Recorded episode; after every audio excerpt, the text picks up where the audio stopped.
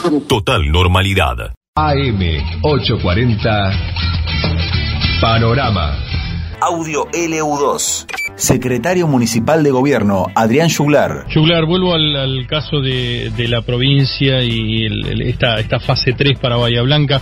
El funcionario que ayer estuvo en Bahía Blanca, Salvador Giorgi, había mencionado el hecho de que este retorno, este regreso a la fase 3 o retroceso a fase 3 había sido consensuado en su momento por el intendente Héctor Gay con eh, Carlos Bianco, eh, cosa que había sido desmentida desde, desde ámbitos, o por lo menos los eh, concejales de Bahía Blanca habían dicho que la medida era inconsulta. ¿Se pudo limar o se pudo llegar a establecer con el funcionario o se habló algo al respecto como para que tengamos cierta claridad los bayenses? Sí, en realidad una cosa por ahí es el consenso y la otra es la información. Lo que sí recibió el intendente es el día domingo por la mañana una llamada del jefe de gabinete para notificarlo que durante ese transcurso del día iba a salir el decreto nacional volviendo a Bahía Blanca fase 3, que después sobre el día lunes iba a salir la tabla de actividades con las nuevas actividades permitidas o no dentro de, este cambio de fase. O sea, en realidad sí nos avisaron, lo que no quiere decir que eso fue consensuado, digamos. El intendente no tiene posibilidades de eh, negociar de alguna manera alguna actividad sigo, alguna actividad no, o en, qué momento sigo, en qué momento no.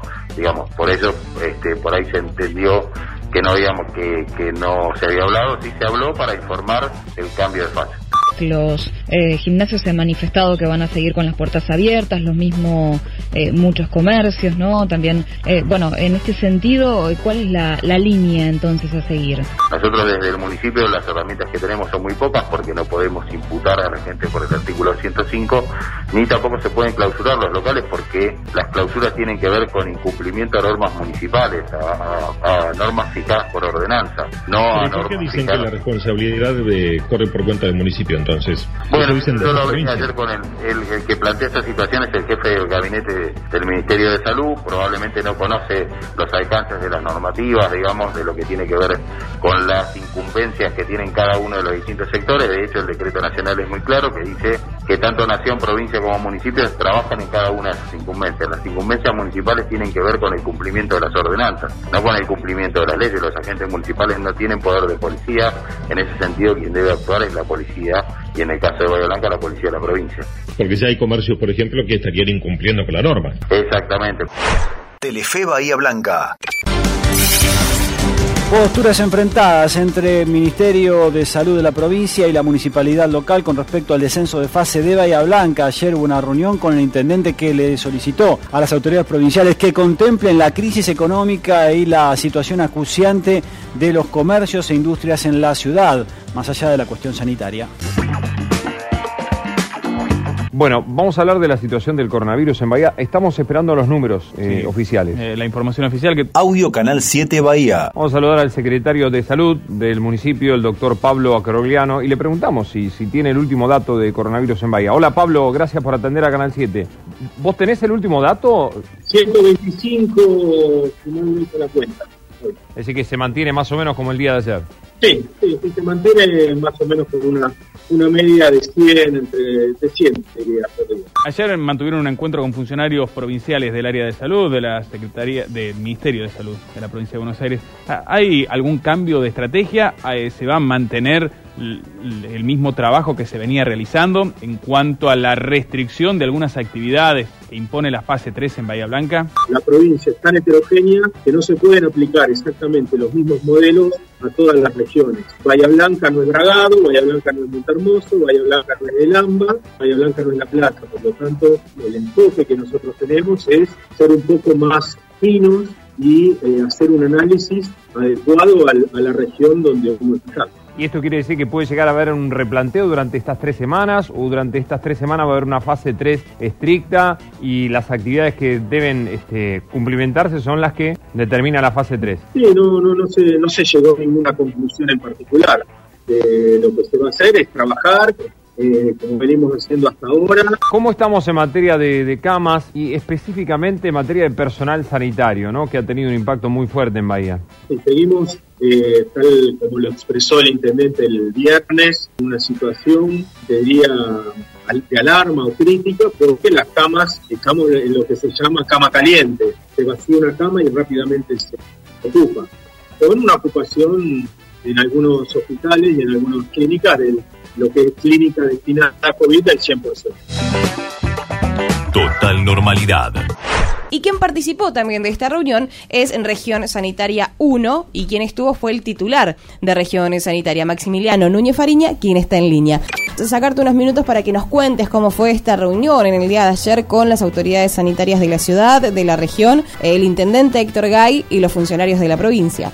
En realidad vinieron a, recorrer, como lo están haciendo en toda la provincia de Buenos Aires, a recorrer el Hospital Pena y la región sanitaria nuestra. Vinieron a acompañarnos en la decisión política que hemos tomado últimamente, que esto de, empezar a evitar la circulación de, la gente para que no circule el virus. Eh, dentro de, la reunión que se realizó en la municipalidad, ¿qué fue lo que planteó el Ejecutivo Municipal en esta reunión? lo que planteaban es que no estaban de acuerdo con este con esto del retroceder la fase y lo que nosotros le explicamos que no es una cuestión de, retroceder la fase, la realidad es que es una, una respuesta sanitaria el retroceder la fase por la cantidad de contactos que teníamos y que estamos teniendo en estos últimos, en estos últimos días. La, la gran verdad es la realidad y la realidad es que hace un mes teníamos aproximadamente 20 casos por día y hoy tenemos en el promedio de los 100 mm. y eso hace que si no está saturado eh, te apunte a saturarse el sistema sanitario y es un pedido que no solo lo hacemos nosotros en la región sanitaria ni, desde la vista de lo que es el Ministerio de Salud de la provincia, sino de, todos los agentes de salud de Bahía Blanca, ¿no? porque hemos visto notas de las distintas autoridades sanitarias y médicos pidiendo disminuir la circulación eh, de gente en Bahía Blanca. Eso no quita que uno no quiera que trabajen, sino que haya un control para que esa circulación sea una exclusiva necesaria, que depende de cada fase. Néstor Montesanti procesado en la causa AAA. Habla el fiscal federal Pablo Fermento. Audio APP, periodismo móvil lo que se le imputa es eh, haber sido parte de, ese grupo con una función de alguna manera diferente a la, a la que tenían los, los, agentes que están en juicio, que, tenía que ver en el caso de la, gente en juicio con el matonaje, eh, la intimidación constante, la ejecución de los secuestros y los homicidios, la colocación de bombas, todo lo que en el plano, si se quiere, militar tiene que ver con eh, la faz operativa de, una, de una tarea represiva. En el caso de Montesanti nosotros lo ligamos con la actividad anterior a esa fase operativa, que es la fijación del blanco, la, inteligencia. La, inteligencia militar o de las fuerzas policiales o del Estado en general tiene que ver con detectar un blanco al cual luego atacar de alguna manera, atacar ya sea a través de una hostigación este, mediática, a través de una hostigación judicial, a través de una hostigación de las fuerzas policiales o de una fuerza paraestatal o de las fuerzas militares. Esa es la, la, función que nosotros asignamos a Montesanti a través de la imputación y, y, que consideramos que ella ejercía en el año 74 y que siguió ejerciendo hasta incorporarse formalmente al ejército argentino como personal civil de inteligencia hacia fines del año 80. Y eso tiene que ver con, de alguna manera con la perversión de, la AAA, porque los hechos que estamos investigando y que estamos ventilando en juicio se desarrollaron en el marco de un gobierno que había sido elegido democráticamente. Total normalidad hay un intendente, el intendente de la Prida, que tuvo y que tiene una propuesta al menos novedosa. Sí, a ver, cobrar 35 pesos por cada hectárea a los grandes campos, a los productores de eh, su jurisdicción. Por eso, para hablar de esta medida, está en línea el intendente de la Prida, Pablo Torres.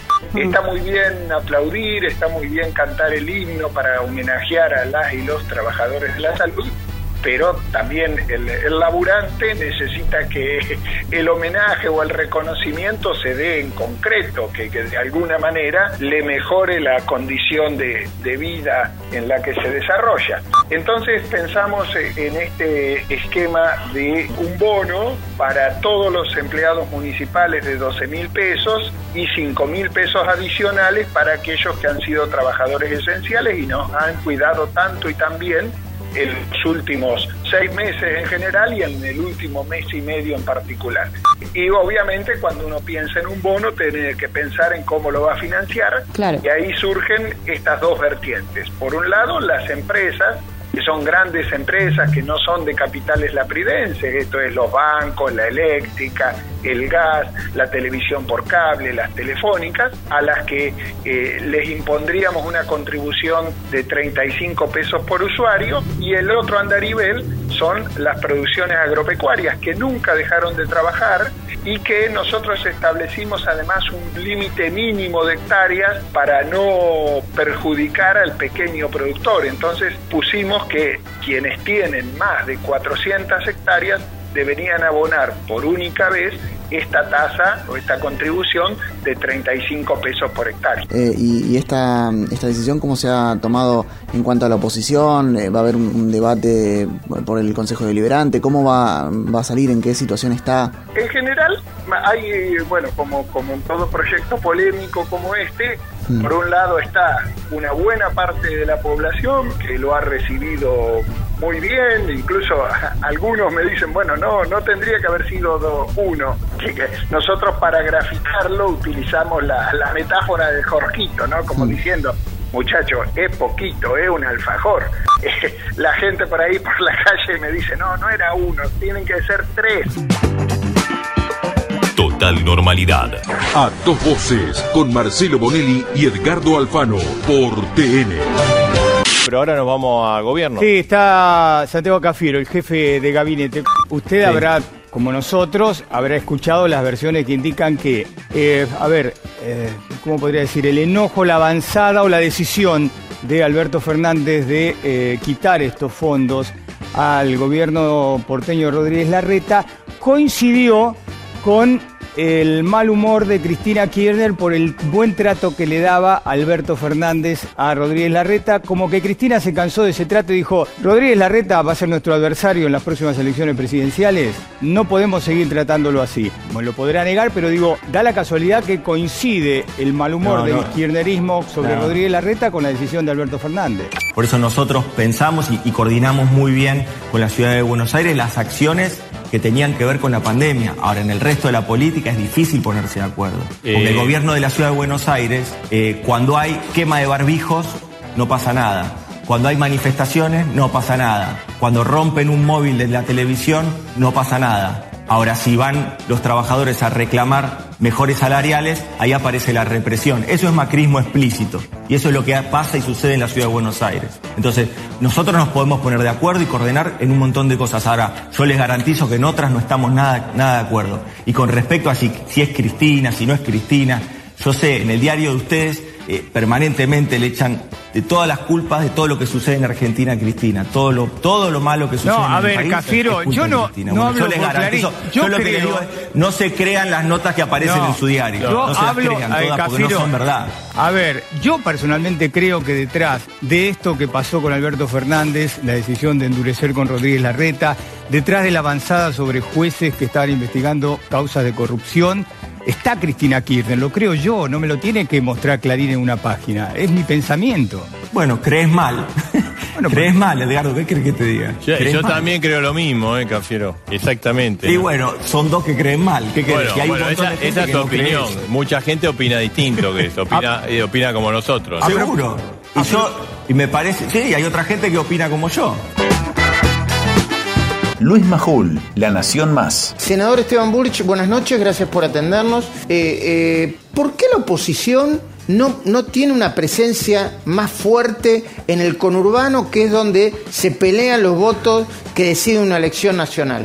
La vamos construyendo, Luis. Hay que seguir en ese camino. Eh, hemos tenido triunfos importantes, obviamente que se mantienen como el de Néstor Grindetti en Lanús o, o en su momento Martino Molina en Quilmes. Hay que seguir, se está construyendo y en, la, y en la construcción de la coalición de Juntos por el Cambio hay que seguir en ese camino.